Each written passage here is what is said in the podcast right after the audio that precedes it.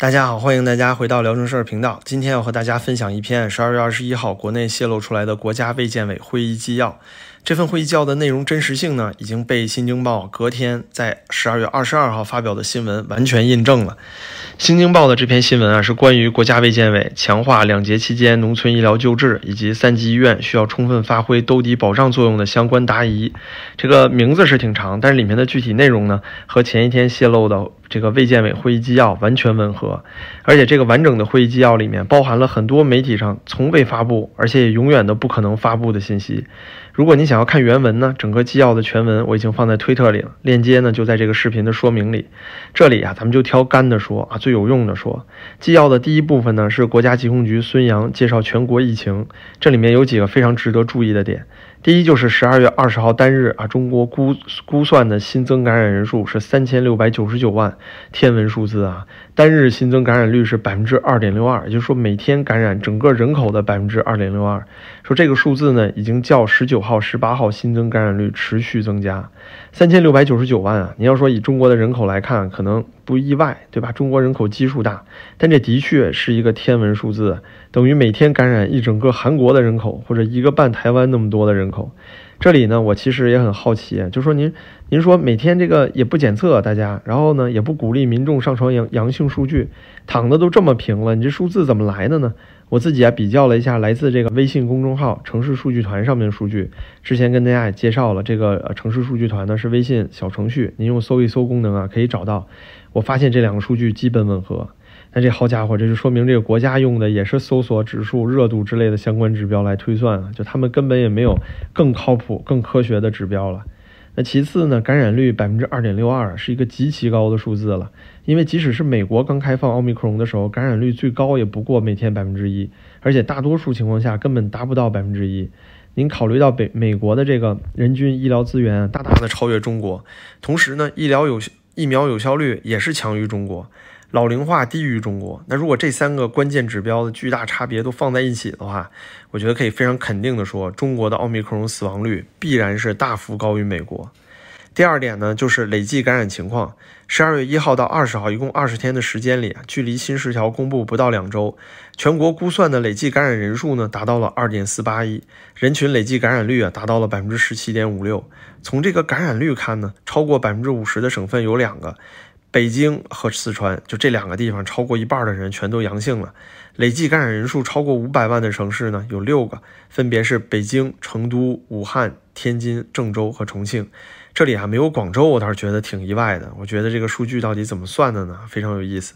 但如果用百分之零点一，就这个非常非常保守的来自台湾的确诊死亡率来计算的话，这个感染数据就意味着全国这个目前感染新冠死亡的人数已经至少达到了二十五万人。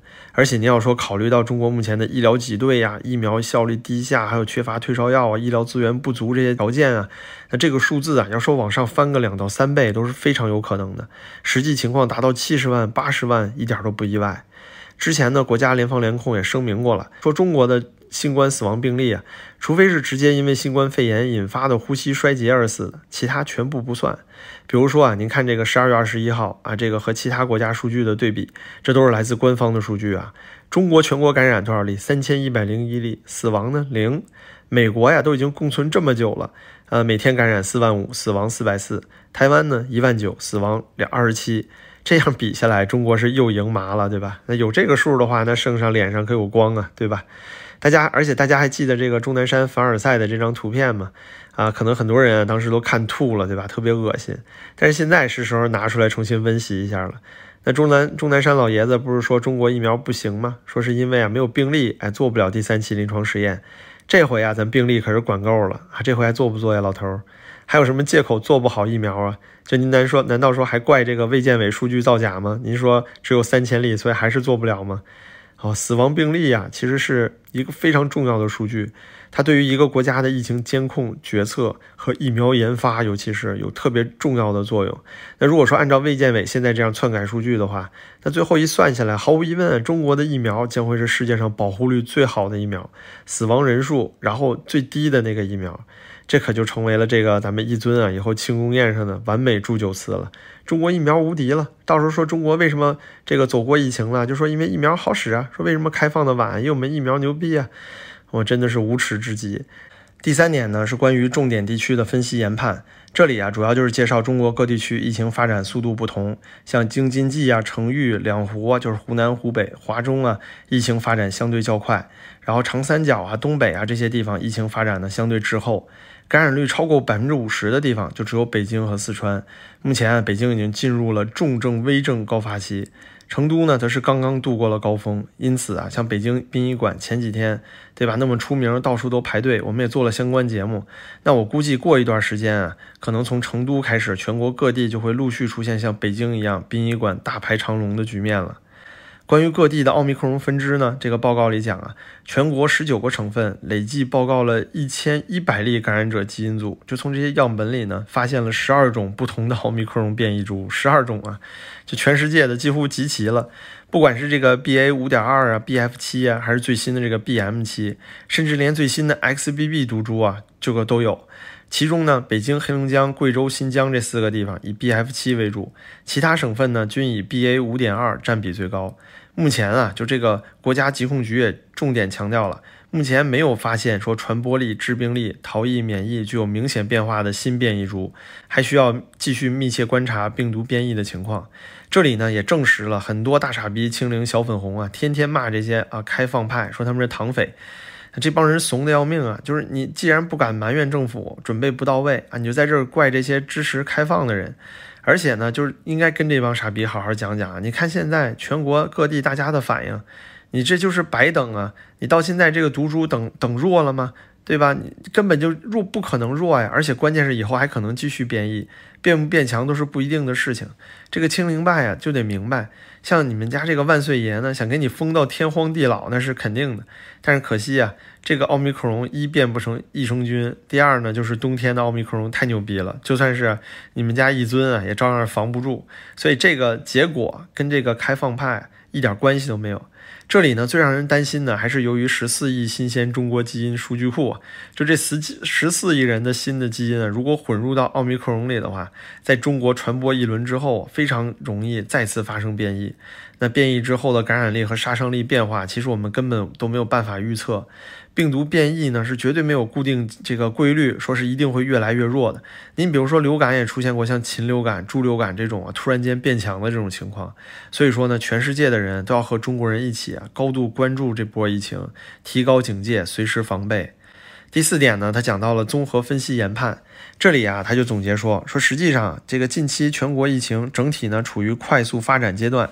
单日新增感染速度不断加快，十二月以来啊，人群累计感染率超过百分之十七。刚才已经讲过了，预计呢，十二月下旬，全国多个省份将陆续进入疫情流行的高峰期，全国就所有地方都无一幸免。目前啊，疫情上升最迅速的省份，正在向就是由省会城市向其他中小城市和农村地区辐射的这样的趋势。政府准备加强对这些地区啊高流行高峰的应对准备工作。在疫情流行高峰后的一周左右啊，就会开始出现重症和危重症的高峰期。那各地呢，就需要根据这个疫情传播速度来做好这个医疗资源的准备活动。呃，第五点啊，他介绍的是关于下一步工作。这里呢，就提到了下一步需要整理新冠疫情数据，综合分析全国重点省份的疫情状况，及时掌握疫情规模、范围和强度，准确研判疫情趋势，为领导同志啊制定防控策略提供科学依据。啊，领导同志是谁呀？是不是亲自指挥、亲自部署的一尊啊？否则还有谁呀？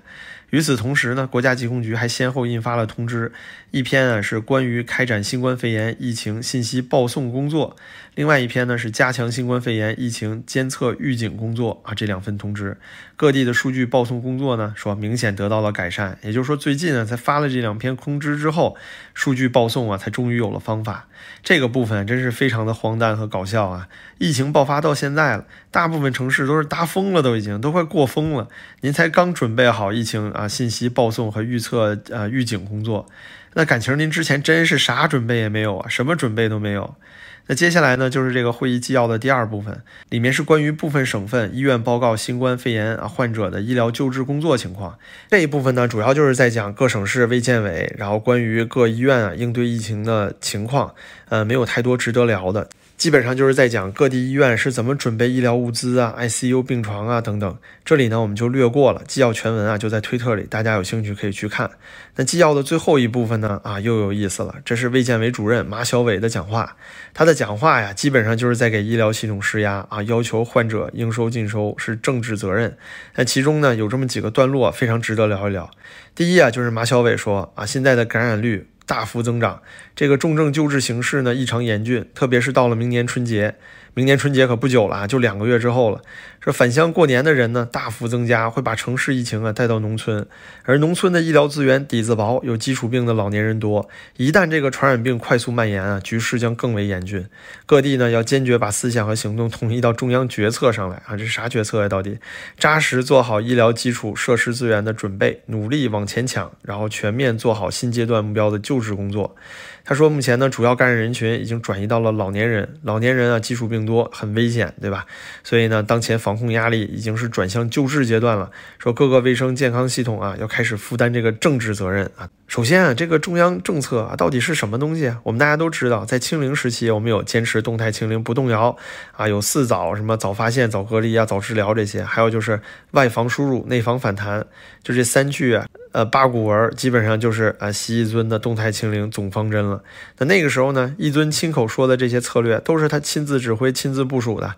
那这回到了疫情最困难啊、最重要的收尾阶段了，死了死了这么多人，那怎么一尊消失了呢？哎，那这现在的口号是什么呀？政策是什么呀？大旗上应该写点什么呀？就在最艰难的时候啊，怎么把人民抛弃了呢？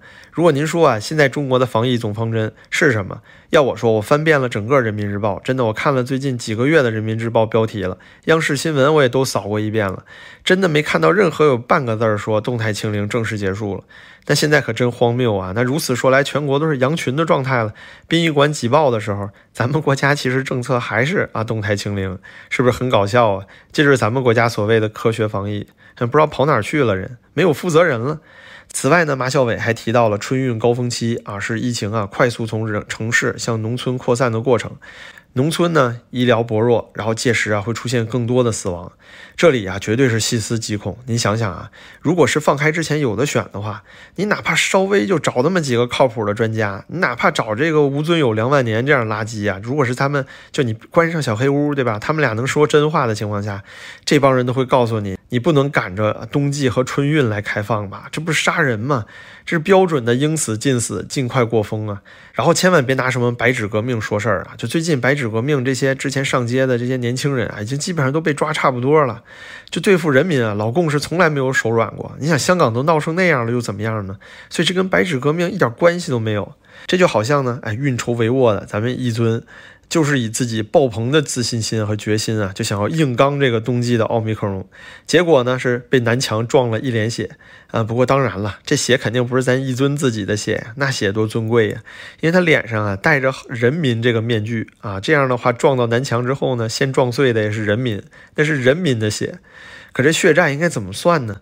马晓伟啊，在会议里这么说：说疫情快速增长，难免会出现死亡病例。哎，他要强调的是，死亡病例在所难免。对于死亡原因啊，要按照医学科学原则。哎，这真的去他妈的吧！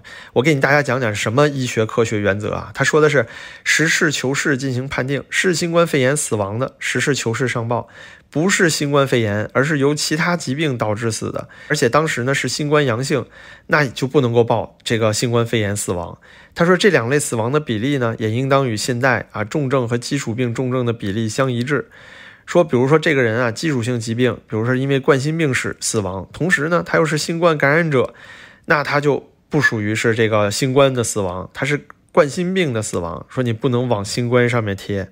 对于这个国家区域医学中心啊和国家医学中心，他说大家都要遵守这个规定，意思就是说不要报新冠死亡病例啊，别给圣上脸上抹黑。这是什么科学？哪门子科学？就你这么算下去的话，你以后的疫苗怎么研发？你以后这个防疫的策略怎么更新啊？对不对？你这犯了错误之后就根本不改，对吧？就顶着这个屎就冲过去了，那你下一次不还得撞屎撞墙上吗？啊，最后啊，就还想说这个马晓伟这样的一味给医院施加压力，他不断的强调啊，医院必须应收尽收啊，不收不行啊，是你政治责任啊，政治挂帅，啊说一把手啊，官员都要下去，呃，一把手官员下去，这个我是认的。但是给医院不停的施加压力，这也是不对的。因为医护人员也都有家庭和老人，如果说不给他们一定程度的这个就是方式来减缓医疗系统崩溃的速度的话，那最后很快击穿了医疗系统，同时又是在高峰期，那可就不是普通的百分之零点一、百分之零点二死亡率的问题了，那就是屠杀了。那就意味着不管你得不得新冠，各种病的人都会死啊。对于说啊，就国家保护我们三年，然后都怪唐匪的那些人，就是他们的这些个脑残、自私还有冷漠，才是阻碍咱们中国进步的最大的绊脚石。就像一尊这样啊，就很多人说他是虎头蛇尾的防疫，这就已经很明显的告诉大家了。就首先他也没什么虎头，对吧？头那儿就已经折了，对吧？大家想想李文亮，那现在呢？两年后放开，你说跟三年后放开有什么本质区别？你不还得出现这些状况吗？最关键的不是说扛几年放开，而是在你放开之前，你做没做好准备？不是花时间去建方舱了，去啊搞这些呃这个核酸检测了，而是你在做这些东西的时候，能不能稍微准备一下退烧药？哪怕是你准备一个合适的时间点，就算你什么都不干啊，你没钱了，你说你必须需要方舱，需要检测来控制病这个病例，那你能不能选一个合适的时间点，然后让科就这个科学界能够更多的科普给老百姓，而不是去洗脑啊？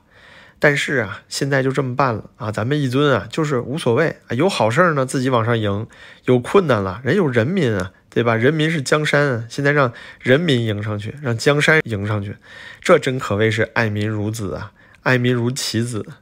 所以呢，有时候看到那些脑瘫粉红啊，我真心觉得，是不是可能中国的人口真是太多了呀？好吧，那今天呢就说到这里，感谢您啊收看今天的节目，您的支持对我非常重要，感谢您可以点赞订阅这个频道，咱们下期再见。